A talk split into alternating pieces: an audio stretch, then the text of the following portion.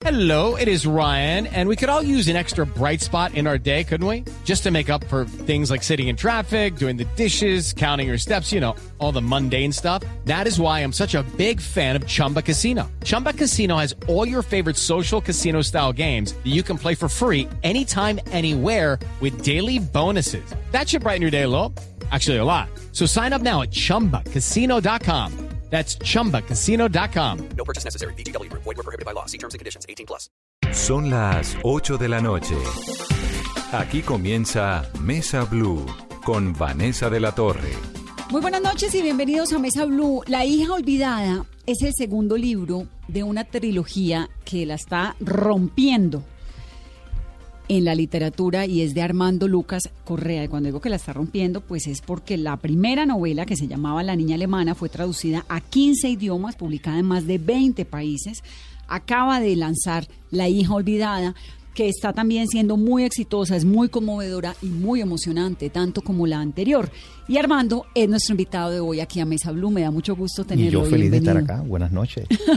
Tú sabes que tengo una gran deuda con Colombia y por eso estoy aquí.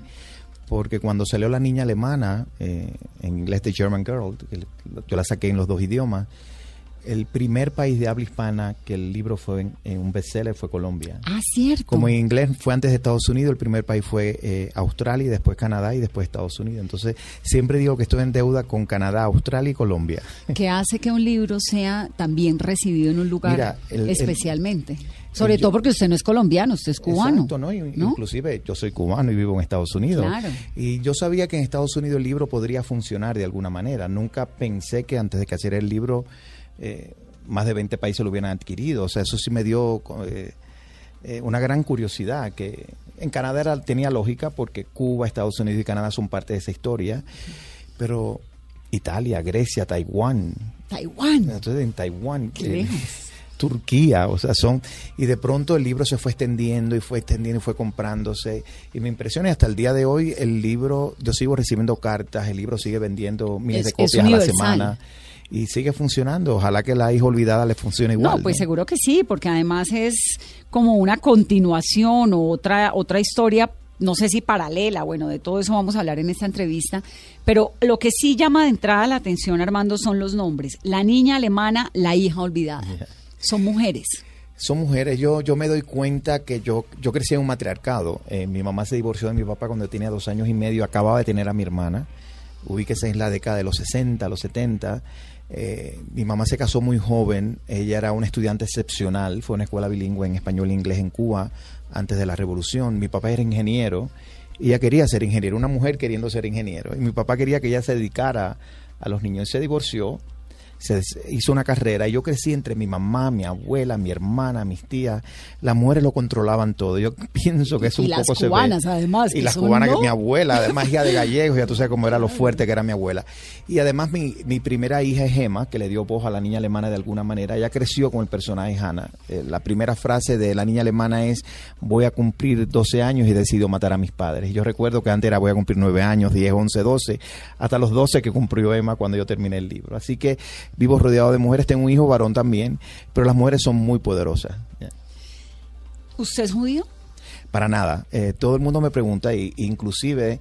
Le, eh, le pregunto, pues, porque es que el libro no. cuenta un episodio Claro, sí. vinculado al judaísmo, ¿no? Y eh, la noche antes de venir para, para Colombia, tuve a hacer una presentación a dos horas de, de New York eh, para una comunidad judía, donde había una sobreviviente del San Luis. Y siempre me preguntan que soy judío. O el que San tengo Luis es el judía. barco que llega. Sí, vamos a aclarar, el San Luis es un barco que salió en mayo del 39 huyendo de Alemania nazi con más de 900 refugiados judíos, todos con permiso de desembarque en Cuba. Y Cuba lo rechazó, les pidió 500 dólares extra por pasajeros, era una fortuna en esa época, lo rechazó Estados Unidos y Canadá, los devolvieron a Europa, los aceptó Bélgica, Francia, Holanda e Inglaterra y por supuesto en septiembre, a los pocos meses se creó la Segunda Guerra Mundial y todos terminaron, la mayoría en Auschwitz. Uy. Entonces esa historia yo crecí con ella, ¿Usted pero no soy creció? judío. ¿Pero por qué creció con esa A ver, porque mi abuela, mi abuela es hija de eh, inmigrantes españoles que llegaron a Cuba a principios del siglo XX. Y cuando el barco llegó el 27 de mayo de- de 1939, ya tenía unos meses de embarazo de mi mamá. Eh, yo crecí en los 60 y los 70, en los 70 y los 80 en Cuba, y mi abuela en la cena decía, Cuba va a pagar por los próximos 100 años muy caro por lo que le hizo a los refugiados judíos. Entonces una abuela con un niño... ¿Qué fue lo que ese- hicieron? Claro que los rechazaron, los, Claro. los mandaron a su muerte. No, claro, pero digo, usted como niño se preguntaba qué fue no, lo que no, hicieron. no, y ahí que vamos a pagar. Piensa en eso. ¿Cómo, yo, ¿Qué culpa tengo yo? Yo no, Claro. lo, yo no, porque yo que soy cubano y vivo en una isla lo voy a pagar.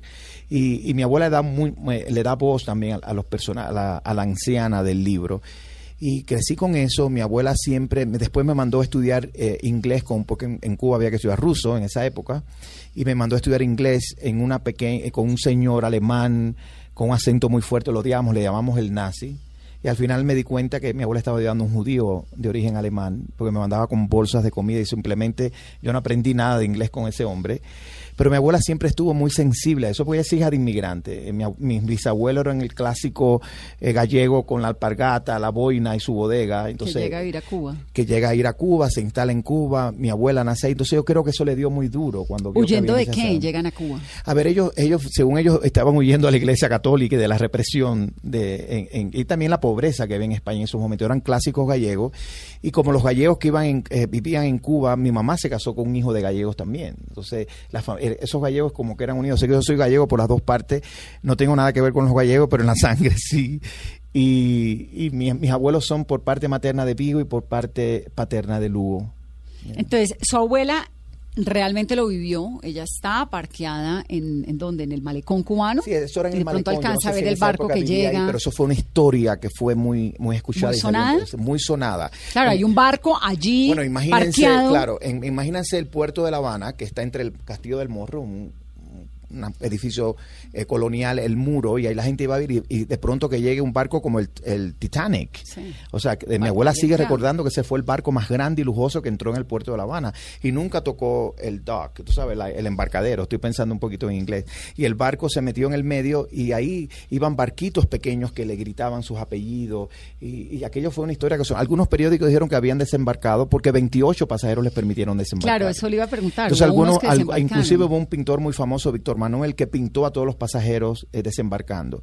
Pero no, eh, Cuba los rechazó, los rechazó Estados Unidos. En ese momento el, el presidente era Roosevelt.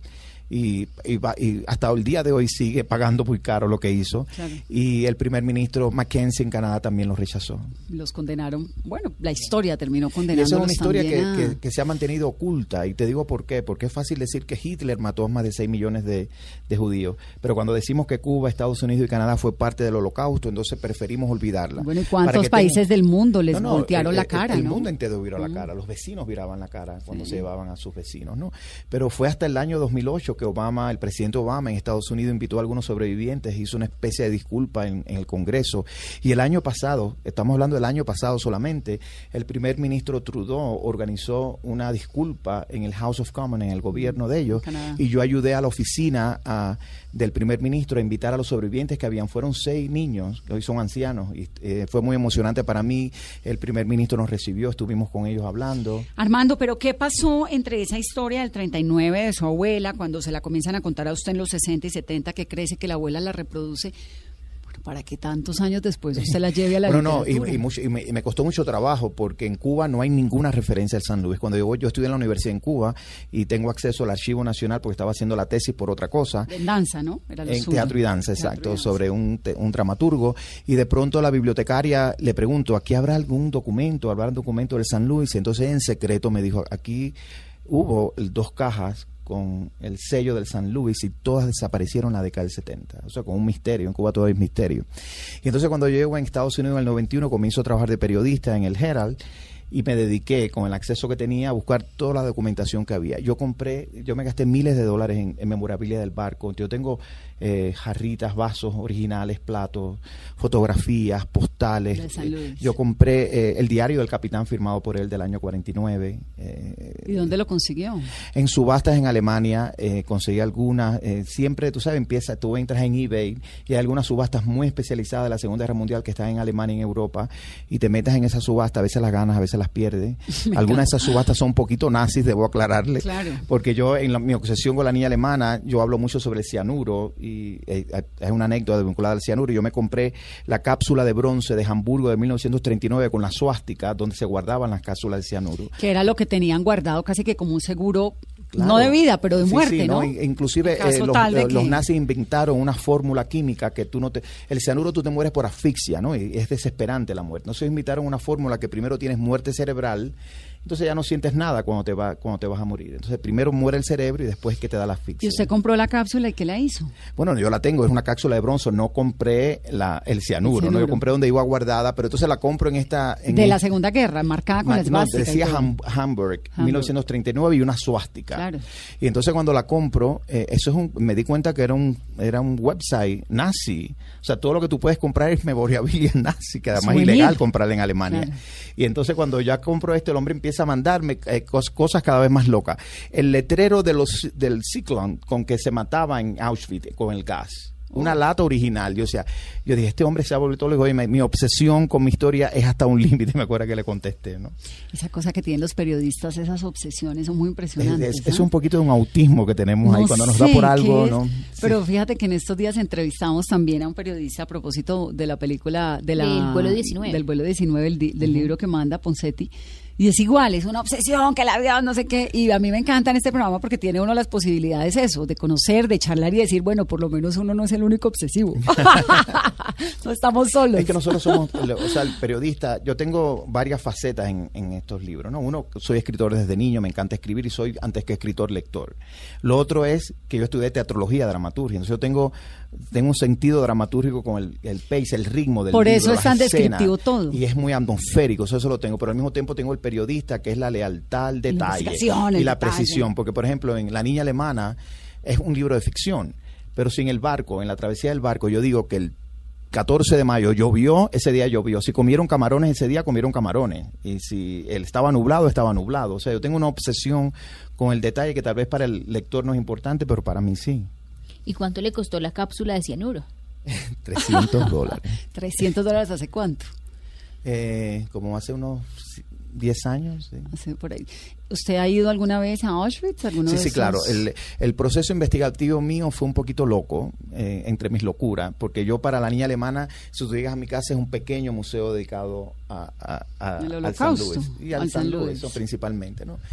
Y entonces, pero yo no quería... La casa de New York. En mi casa en New York, sí. Yo muchos de esos documentos los, los doné a un pequeño museo del holocausto que hay en La Habana y me quedé con algunas piezas, doné el diario y me puse en una subasta a buscar, porque nada más le editó 100 copias, entonces solamente hay 100 copias en el mundo, ¿no? Lo que quede.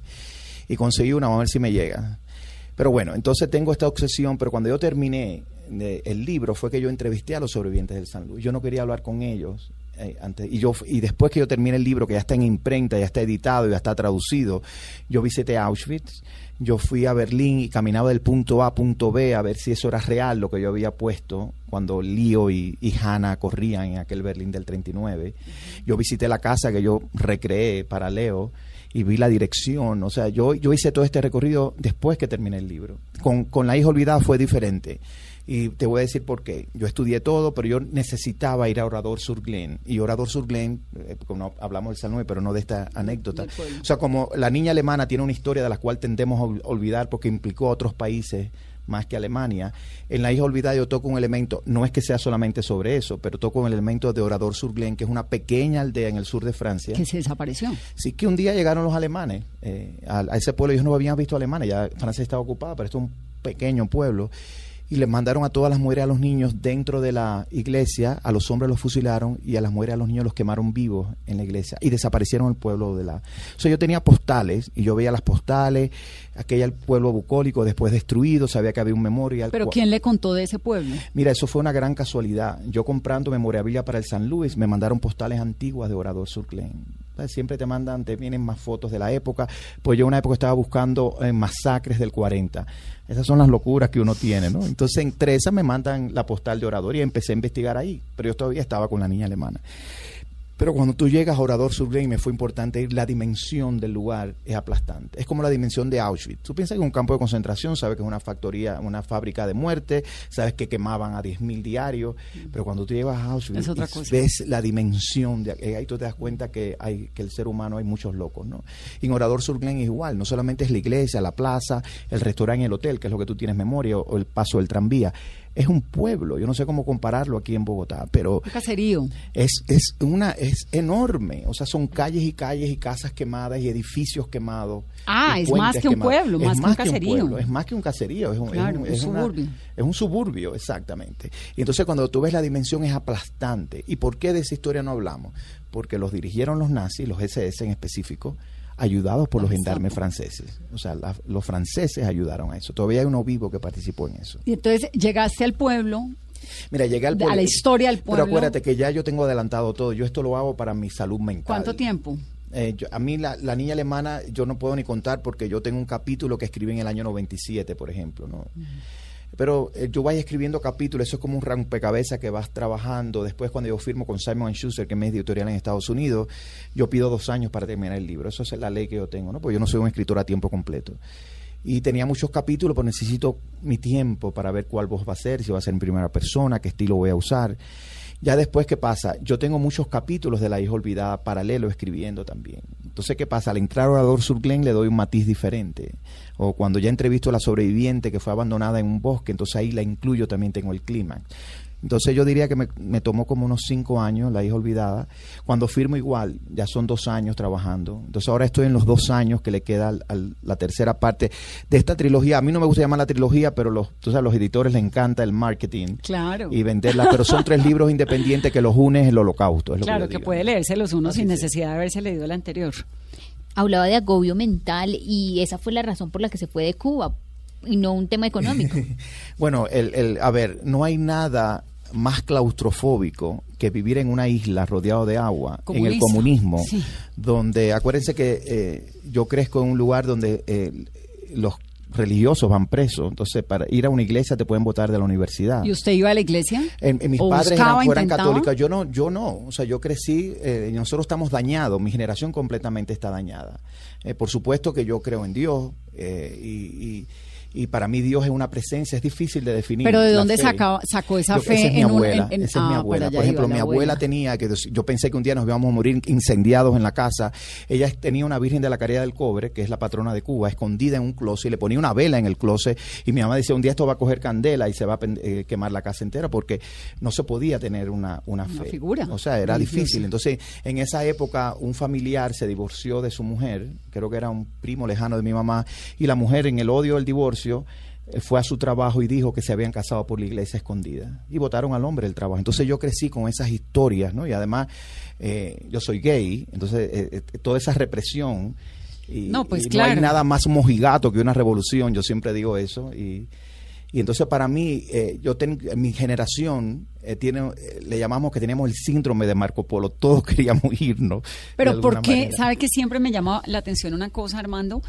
¿Por qué se quería ir de Cuba si no conocía nada distinto a Cuba? Porque no había televisión, todo era controlado por el Estado, porque a usted le tocó el comunismo de verdad. No, no, horrible y más. Y el periodo- el pe- el periodo piensen especial algo, alcanzó yo a de estar. pronto me graduó de, de- de crítico de teatro, trabajo en una revista de teatro y me acuerdo que en una portada decidimos poner a una bailarina, era un grupo de danza abierta y al- alguien idiota del Ministerio de Cultura se lo quiero decir que había una referencia religiosa en, esa ima- en, en esa portada y nos censuraron la revista. Entonces tú vives autocensurándote todo el tiempo pensando a ver qué te va a decir el censor de lo que puedes escribir.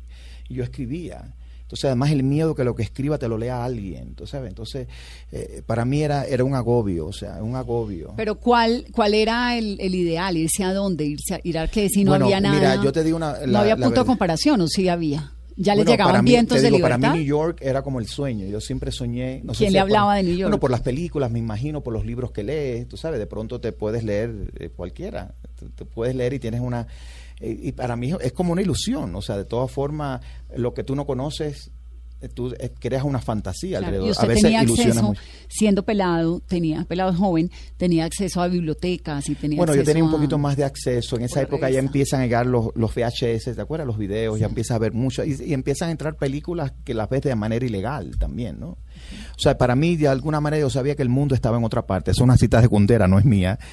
Pero yo, yo quería salir. También yo, yo sabía que yo no me iba a lanzar en una balsa ni iba a arriesgar mi vida. Tampoco no soy un héroe. Entonces, y, y reconozco eso en los demás, ¿no? Y, y aprecio toda esa gente que arriesga su vida y su familia para hacerlo. ¿Pero Tengo alguna vez se lo propusieron, Armando? No, nunca, nunca. Pero, por ejemplo, a mí una vez por la revista me invitaron a ir a un país socialista, que era donde podía salir en ese momento, y todo el mundo decía, va a hacer escala en Gander, en Canadá. Y hay gente que se quedaba en Claro. Gander. Eso a mí me daba pánico. Eh, también yo no sé hacer cosas ilegales. A mí la ilegalidad no funciona en mí, eso va con mi familia también, ¿no? Y, y de pronto a mí me invita a, la- a una universidad de New York, Pratt Institute, un profesor que había ido a dar una conferencia de sociología del teatro. Y esa fue mi oportunidad. Ahí ya, sin decírselo a- ni a mi pareja, ni a mi madre, ni a mi abuela, a nadie, porque tú le tienes miedo a tu mente, tú tienes miedo de que de pronto en sueño hable. Claro, es que uno Eh, no se lo alcanza a imaginar nadie- porque cuando uno aquí, ha crecido en la democracia se Mira, lo imagina distinto. Claro, yo todo. crecí donde los teléfonos estaban tomados. O sea, mi mamá, por ejemplo... El vecino era un espía. Yo me quedo ya, me, me quedo en Nueva York, me da un trabajo de reportero en el Herald en Miami. Pero un momento, ¿se queda en Nueva York en qué? O sea, usted va al en, curso En el octubre del 91. y se queda, no Sí, se devuelve. la- sí, nosotros la- ahora tenemos un gran privilegio, que eso es desde el gobierno de Kennedy. Los cubanos cuando se quedan, entran legalmente a Estados Unidos, tienen derecho a la residencia al año un día. Esa ley inclusive está vigente hoy. No aplica a los balseros. O sea, si yo soy, si yo me voy en una balsa, eh, eso es una ley que acaba de ¿Y es que- quitó pies Obama. mojados? Y es secos pies mojados. Si me sacan del agua, me devuelven. Me devuelven. Si toqué tierra, me dejaban. Pero esa, esa ley también se quedó. Pero inclusive si tú eres cubano y tienes una visa, por X razones, muchos artistas que van, se quedan, tienen derecho a un año y un día a tener la residencia. Si cruzas la frontera ya no tienes tantos derechos, tienes que apelar a un asilo político. Pero bueno, tengo ese privilegio, ese es el Acta 66 se llama. Ahí me dan trabajo en el Herald inmediatamente y comienzo a trabajar de freelance ¿Haciendo qué? reportero, pero era clear reporter. Mi, mi función era hacer obituarios. Me acuerdo que la, la editora que me, me dice, tú estás sobrecalificado. Yo odiaba esa palabra. Porque cada vez que pedía un trabajo, no, tú estás sobrecalificado. Dice, yo necesito trabajar, necesito pagar mi vida, ¿no? Y empecé de clear reporter haciendo obituarios. Y a los tres meses, nadie, tú sabes, yo cuando tú llegas quieres comerte el mundo, había que trabajar algo después de las 7 de la noche, nadie quería, yo levantaba la mano. Después el fin de semana pasaba algo, yo lo hacía. A los seis meses ya me hicieron reportero fijo y ya yo estaba escribiendo para la, la portada. Y al mismo tiempo, como información teatrológica y danzaria, comencé a hacer crítica freelance de danza y escribir para el semanario entretenimiento. ¿Cuántos años tenía? 28, 29, por ahí. ¿Y qué hizo con la pareja? Bueno, el, la- el problema está que como a mí me invitó Pratt Institute y él es fotógrafo de la revista, yo logré que lo invitaran también. Y entonces logró salir, Ustedes se quedaron juntos. Sí, nos quedamos y él es el papá de los tres hijos. Sí, los dos somos los papás de los tres hijos. sí. Ay, qué maravilla. Llevan un montón de años juntos. Sí, los cuentes. Pero nos, nos- nos conocimos en la universidad inmediatamente después de la universidad. Y, Desde jovencitos. Bonito. Gracias. Armando, me queda una duda, ¿por qué no quiere o no piensa publicar esa primera novela que, que escribió cuando tenía Oye, pero, 20 pero años? ustedes lo saben todo. Mira, el problema está Nunca que... más viviré en una isla, ¿no? Exactamente, sí, tengo, tengo hasta la portada y todo. El problema es que esa, esa, esa es una escritura emocional, ¿no? De alguna manera, y a veces la reviso y digo, se puede salvar algo. Y, y- y- nosotros decimos que es una especie de paja mental, es una frase que usan mucho los cubanos, que, que cuando eh, que refleja todo lo que has leído, porque al final uno es lo que lee, como uno es lo que come, uno también es lo que lee. Y de algún- yo la veo muy pretenciosa, yo siento ese libro muy pretencioso Esa novela. esa novela. Y al mismo tiempo me gusta porque es todo en Cuba. Yo no tengo ningún libro dedicado solo a Cuba. O sea, yo tengo En Busca de Emma, que es como yo tuve a mi hija en Estados Unidos, una especie de memoir. Después tengo La Niña Alemana, que aunque hay un capítulo en Cuba, el centro no es Cuba. Y La Hija Olvidada menciona a Cuba una vez, Una vez, ni sí. pasa. En el tercero voy a regresar a Cuba. Y después hay un libro que ya está escrito que todo es en Nueva York. Entonces yo tengo una deuda con Cuba. A pesar que la quiero poner a un lado por un problema, o- o- olvidar es un mecanismo de protección, como dice el libro. Yo olvido y tengo Cuba bien lejana para que no me moleste, ¿no? ni me duela. ¿Y le incomoda? ¿Le duele todavía? Eh, yo escribí un artículo eh, que, se llama Soy un mal cubano, me acuerdo, porque yo no podía entrar a Cuba porque soy periodista, me negaban la visa todo el tiempo y, y se me quitó ya la, ansiedad de tener que regresar. Mi familia al final pudo salir, está en, en Miami la mayoría. Pero en el 2016, cuando ya mi libro estaba en, en edición, eh, con la eh, Obama abre las relaciones diplomáticas con Cuba y Estados Unidos. Diciembre Y a 14. Publisher Weekly, que es una publicación muy importante en Estados Unidos del mundo del libro, decide crear la primera delegación de editores y publishers de Estados Unidos a Cuba. Todos americanos, ¿no? ¿Qué pasa? Yo soy editor de la revista People y la publisher también, pero yo les dije a todos, es muy bonito, me encantaría ir, pero yo soy cubano. O sea, hay una diferencia en este grupo. Uno, aunque yo sea ciudadano americano, Cuba me exige sacar un pasaporte cubano y necesito un permiso de desembarque como los pasajeros del San Luis. Si me lo dan, mi trabajo me lo pagaba todo, porque a mí eso cuesta una fortuna esa documentación. ¿Y no te lo dieron? No me lo dieron. Sí, te lo dieron, pero Entonces, qué suerte, llegué. porque tengo una gran amiga, No, no, tú no te puedes... periodista tremenda, es y no se lo dieron. No te no puedes imaginar lo que pasa. Pero entonces yo creo que como eso estaba organizado... Además es terrible la sensación de tener que pedir un permiso para ir a mi país. cubano, exacto. Claro. ¿no? Eso es ¿no? el absurdo total, ¿no? Entonces llegamos, para mí fue importante porque eh, me acuerdo que el primer evento fue en el Castillo del Morro, ahí es donde entró el barco y yo pude ver La Habana desde la perspectiva de los pasajeros del San Luis. Tiré la misma foto que ellos tomaron y la tenía una foto en color y una en blanco y negro. Yo lloraba como un idiota con todos aquellos americanos. Y ahí conté mi historia. Y mi editora quería que yo fuera porque era importante que todo esto gente ¿sabes? de la industria del libro supieran de mi libro. Claro. Y yo dije, conocí ahí una, una mujer que trabajaba en, en una pequeña sinagoga, no es una sinagoga, es un centro sefaradí, pero esa era la sinagoga de sus abuelos que rescataron con mucho problema hace unos años, eh, con ayuda del gobierno de Israel y Steven Spielberg, y crearon este centro que no puede haber servicio religioso, pero sí celebran los holidays judíos y eso, ¿no? Y ahí creó su pequeño museo del holocausto con la condición de que siempre dijera que Cuba había ayudado a los judíos. Pero ella puso el, el barco, la foto del barco sin decir nada. Yo le decía, yo tengo todos estos documentos del San Luis, tú lo tienes que tener. El Y año que viene, la donación. yo, yo le el año que viene, como la delegación estaba programada por regresar, yo voy a venir con 100 copias del libro que te vamos a regalar, más todos los documentos originales que yo tengo. Claro. Regresamos, organizamos la presentación y por supuesto los libros los decomisaron en la aduana. Cuando llegamos todos los libros de la delegación americana fueron decomisados y mi paranoia cubana yo dije eso es por culpa de la niña alemana. Exactamente, liberaron todos los libros menos la niña alemana y dijeron que yo no podía entregar los libros. Ahí se lo explico a ella porque yo al otro día me iba, pero ella, ella vive allí, tenía miedo a algunas represalias. Me dijo, mira, a mí no me pueden cancelar esto porque yo he invitado a embajadores, a toda la comunidad judía y ellos no pueden cancelar. Al otro día llego y la veo pálida y me dice, sí, me llamó el oficial Me del canceló. partido que atiende religión y le dijo que yo necesitaba una visa religiosa para hacer una presentación. Y le dijo, él no es rabino, él no, porque, y además si quieren cancelar, vengan ustedes y cancelen, ¿no? Yo hice aquella presentación en pánico, mi mamá mandándome mensajes que no me separara de nadie. Y presenté Claro, diciendo, yo no soy a ver un en qué momento me metían preso. No, no, tú no sabes lo que te puede pasar. Traición a la Y yo, patria, inclusive ¿no? saliendo de Cuba, yo le dije a todos los americanos, el primero que sale soy yo y pasa inmigración y aquí no sale nadie y se nos salgo yo, ¿no? Pero no pasó nada. Pero bueno, ahí yo con ese estrés, yo dije, ya yo no tengo nada que ver con Cuba y escribí una columna que se llama Yo soy un mal cubano, ¿no? Y expliqué, eh, detesto el verano, y es verdad, yo odio el verano. Eh, Usted es un New Yorker, es que los eh, no, no, y neoyorquinos son así, después que, tú vives, después que tú vives en Cuba con el calor, tú piensas que el calor es parte de la revolución, ¿no? Y yo odiaba la música cubana, detestaba la música cubana, pero además qué cosa es comida cubana.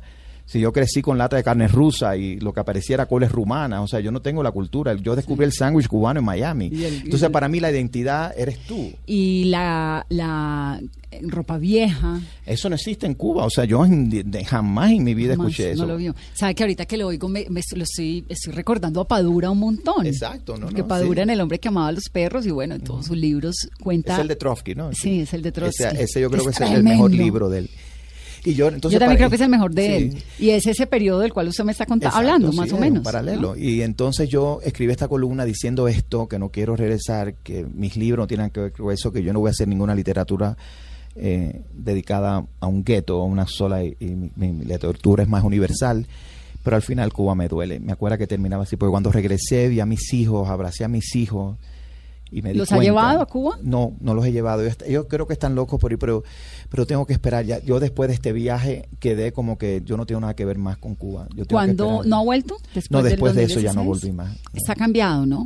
Está muy Siempre- cambiado. mira, siempre va cambiando. Yo, yo soy una Mm. persona positiva, a diferencia de muchos de los exiliados cubanos. Yo pienso, yo siempre pienso que mañana va a ser mejor y tengo esperanza. Pues eh, hay una apertura distinta, pero digamos Pero de tiene... todas formas, eso sigue siendo un país Sí, comunista, sigue habiendo total, gente la presa de la represión cantidad de artistas que yo conozco que los siguen deteniendo y los desaparecen y nadie te da una explicación. Sí, sea, ahora mismo hay la madre de un artista que nosotros conocemos que no sabe, se lo llevaron un día, no sabe dónde está. O sea, tú no tienes ni dónde preguntar a dónde tienen a tu hijo. O sea, eso, es desapa- eso es No, desaparecido. no, y es, y es ¿no? represivo, no puedes grabar nada en la calle, Ay, no, tú eres no, eh, periodista, no puedes hablar es- tan fácil con la gente. Eh, eh, es- es algo agónico y yo sé que Cuba fue una ilusión principalmente para América Latina cuando en los 60 y muchos escritores e intelectuales se apropiaron eh, pero señores no hay nada más mojigato represivo que una revolución eh, se los digo no saben lo que es vivir en eso Y es una dictadura. y miren lo que está pasando en Venezuela o sea Venezuela es el ejemplo y, y de alguna manera eso me duele porque No, no, lo de no- no- hay es una visión ¿no?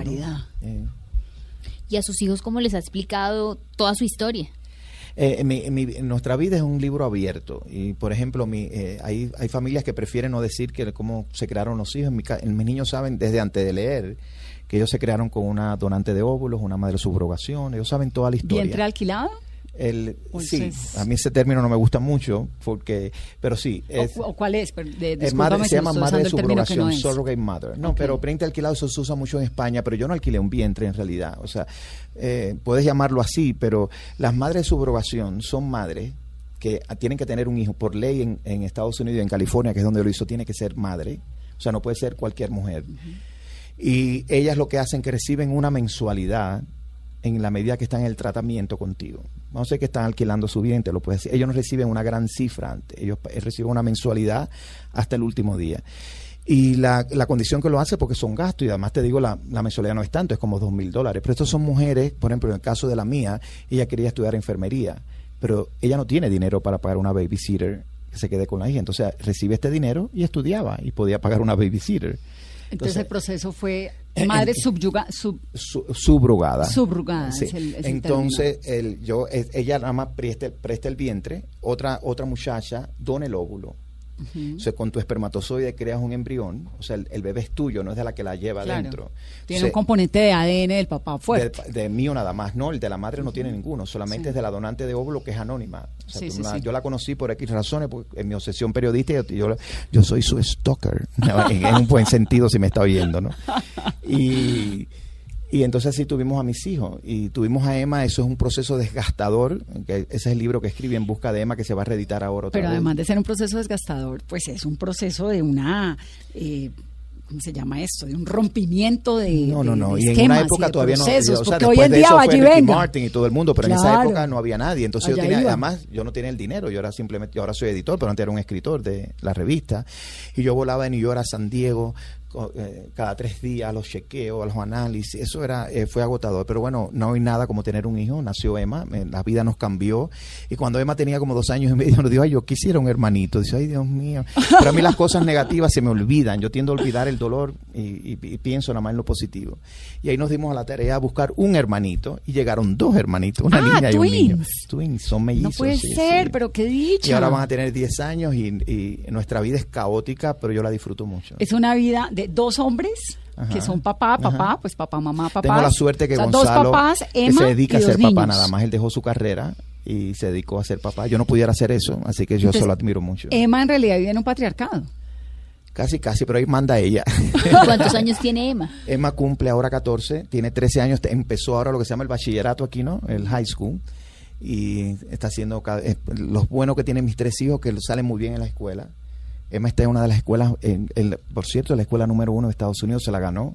Está en una escuela privada, pero decidió, como ella es buena en matemáticas, estaba en los grupos avanzados, hizo unos exámenes para esta escuela muy sofisticada y se la ganó. ¿Y cómo, cómo maneja el tema de yo tengo papá y papá? Yo soy papá y Gonzalo es papi y para ellos eso no es un problema porque no he conocido otra cosa, ¿no? Claro. Ellos no tienen ese sentido.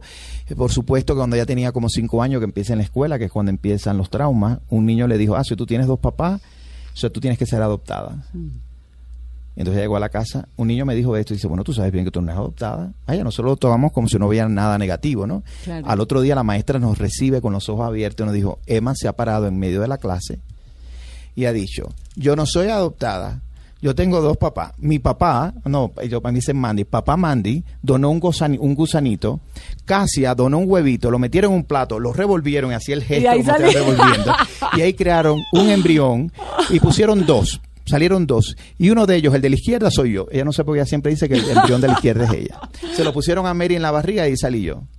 Ahí todo el mundo se quedó. Y, y entonces Genial. también cuando eh, ella va a jugar a los play date y a los parques, imagínate, Gonzalo iba con ella, las mamás no podían cargar a los niños, que Gonzalo se encaramaba con ellos. Y yo decía, ay, si nosotros tuviéramos dos papás.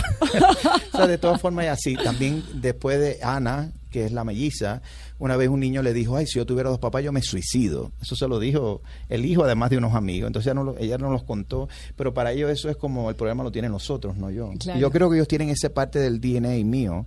Que DNA, yo- eh, DNA. de DNA, porque eh, para mí, igual yo digo, bueno, en, en Estados Unidos tiene que haber también discriminación con los latinos, con los gays, tiene que haber todo, pero yo no, yo no lo siento, porque si alguien lo tiene, el problema es del otro, ¿no?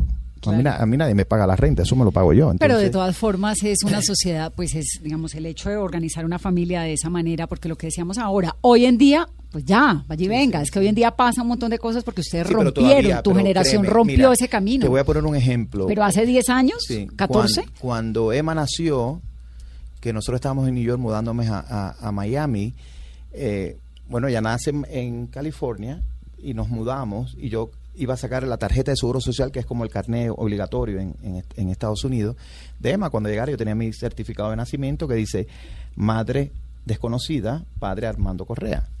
Entonces yo llego a aquella oficina que además estaba lleno de balseros cubanos, es, es la oficina del Seguro Social. Y de pronto yo voy con la mujer aquí, un micrófono, o sea, que te habla con un speaker detrás de un cristal blindado. que uno nunca le oye nada, es Sí, entonces yo paso el papel y me dice, eh, ¿y cuál, dónde está la madre? Y dice, no, no hay mamá. ¿Cómo, que- cómo que usted, cómo la niña no tiene mamá? Dice, no, mire el certificado. Fulano, aquí hay uno que dice que eh, quiere el, el Social Security y no tiene mamá. Eso eran los gritos. El hombre salió, entró. Dice, no me puede traer un ID de la niña. Dice, bueno, yo te puedo traer las fotos del parto, ¿sabes? El baby correa ese que me dan. Pero inmediatamente llamó a Washington y le dijeron, no, si tiene un certificado válido, usted le tiene que dar. el-". Eso pasó, te digo, en el 2005, cuando Emma nació en, en Miami. Ahí yo tuve la experiencia ya. Cuando nacieron los twins, yo saqué el, el Social Security. Ya sabía cómo era la en- cosa. no, en San Diego, California, Ah. que son un poquito más avanzados que Miami, y ellos estaban listos porque ahí es, es el lugar donde más nacen niños de esa vía, ¿no? Claro. Y vivo en Nueva York, que es una burbuja, o sea, en, en Nueva York todo el mundo es de todas partes. Y pasa de todo. Eh, de todas formas, yo no, yo inclusive yo nunca pienso, ay, si soy latino voy a ver una comunidad latina, voy a ver un barrio latino. No, yo vivo donde me da la gana. Ustedes son New Yorkers, es que los neoyorquinos Sí, tienen eso muy y- y especial. mis hijas, yo no, yo no busco una escuela que tenga tantos hispanos, tanto no, no, mi hija va a la mejor escuela que pueda ir y que yo pueda pagar o pueda conseguir. Y así es igual, yo no ni- ni- la mayoría de mis amigos no son gays, yo vivo en un mundo que yo quiero vivir, yo no vivo, yo no quiero estar en un gueto. Y su mamá. Mi mamá tiene 80 años y es como si tuviera 50 y sigue jodiendo. Pero mi mamá es encantadora, adora. Mi mamá eh, se hizo ingeniera en Cuba, ella fue parte de la revolución. eh, eh, por supuesto no pudo tener una religión, o sea, ella, ella vivió eso a pesar que est- estudió en una escuela protestante. Y cuando llegó a Miami, con, mi mamá llegó como con 60 años, ella se ha vuelto budista, yoga, participa en cosas metafísicas, entonces ella un poco da esa espiritualidad que a nosotros nos falta a todos los niños por- y mis hijos la adoran. Es la abuela alcahueta. Es la ¿Y vive en abuela de vacaciones. Vive en Miami, mi hermana Miami. vive en Miami, mi sobrino también. Ella viaja, eh, se va de vacaciones con nosotros. De vez en cuando se nos mete en el, en el apartamento de New York. Ustedes saben cómo es vivir en Nueva York, en apartamentitos así, ¿no? Entonces se nos mete a veces un mes entero eh, de vacaciones, casi siempre alrededor de, de la Día de Acción de Gracia. Y al marido le cae bien la suegra. Ah, sí, sí, sí. se Esa es la bien. ventaja de tener Sí. marido marido. Sí. yo creo que yo creo que se llevan bien, sí. Pero a veces mi mamá es demasiado, es muy fuerte, mi mamá es activa. pero es que Con mujeres 80 cubanas, años sigue además. manejando, viaja el mundo entero y trabaja como dos o tres días a la semana porque ella es contadora, entonces lleva todavía, le encanta llevar las finanzas Y de estas una- cubanas son bullosas Sí, y sí, fuertes sí. y son unas matronas. Hay solamente una cosa que no me está gustando, Armando. ¿Cómo así que no le gusta el son cubano? A ver, mira, te voy a decir la verdad. Después que llegué a, Estados Unidos, empecé a descubrir la cultura cubana. O sea, descubrí a Celia Cruz, descubrí a Benny Moré, descubrí la música cubana y empecé a quererla un poco, no voy a decir. Pero yo crecí oyendo música americana de una manera ilegal en Cuba. Y soy esa generación de los 80 que escuchaba todo de Estados Unidos, ¿no? Pero por supuesto que ya lo aprendí, me encantan los frijoles negros, ya aprendí un poquito más de a disfrutar. Mis hijos le encanta a uno los frijoles negros y a Ana le gustan los frijoles colombianos, los colorados, los rojos. Y, y, en mi, y a Emma le encanta el sándwich cubano, lo descubrió ahora en el verano. Que ese sí yo creo que no tiene nada de cubano. Uno nunca ve en por Cuba un sándwich no. cubano por ningún lado. Eso no existe, No, eso no, es un invento de Miami, eso es un invento de los exiliados cubanos en Miami. Sí, eso sí. Pues Armando, el libro nuevo se llama La hija olvidada, está verdaderamente muy interesante, muy lindo.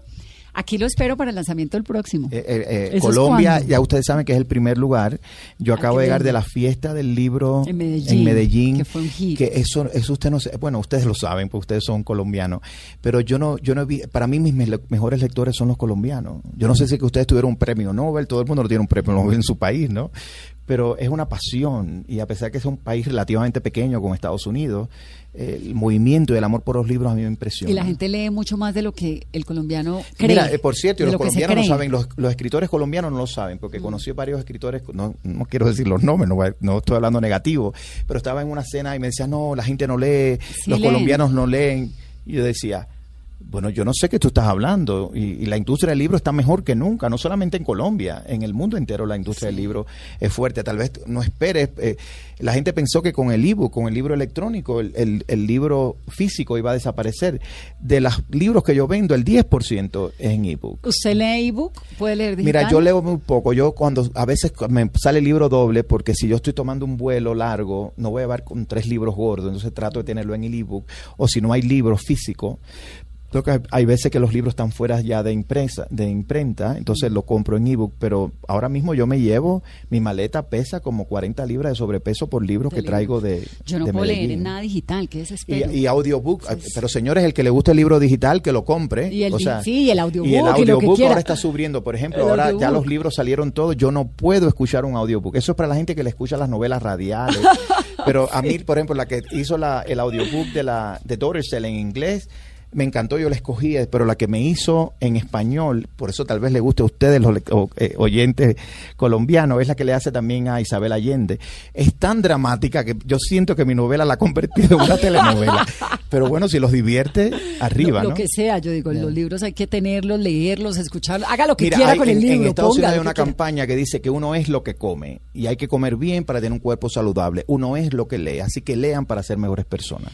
A Judith, la niña perdida del San Luis, a mi mamá, mi primera lectora, a mis hijos Emma, Ana y Lucas una vez más y a Gonzalo siempre, la hija olvidada de Armando Lucas Correa, que vino hoy muy gentilmente a Mesa Blue a contarnos su historia, a presentarnos su libro. Esto es solamente una abrebocas de esas tantas páginas en las que podemos hacer un recorrido maravilloso por la historia de esta niña. Gracias Armando por venir No, a gracias Mesa Blue. Vanessa, gracias.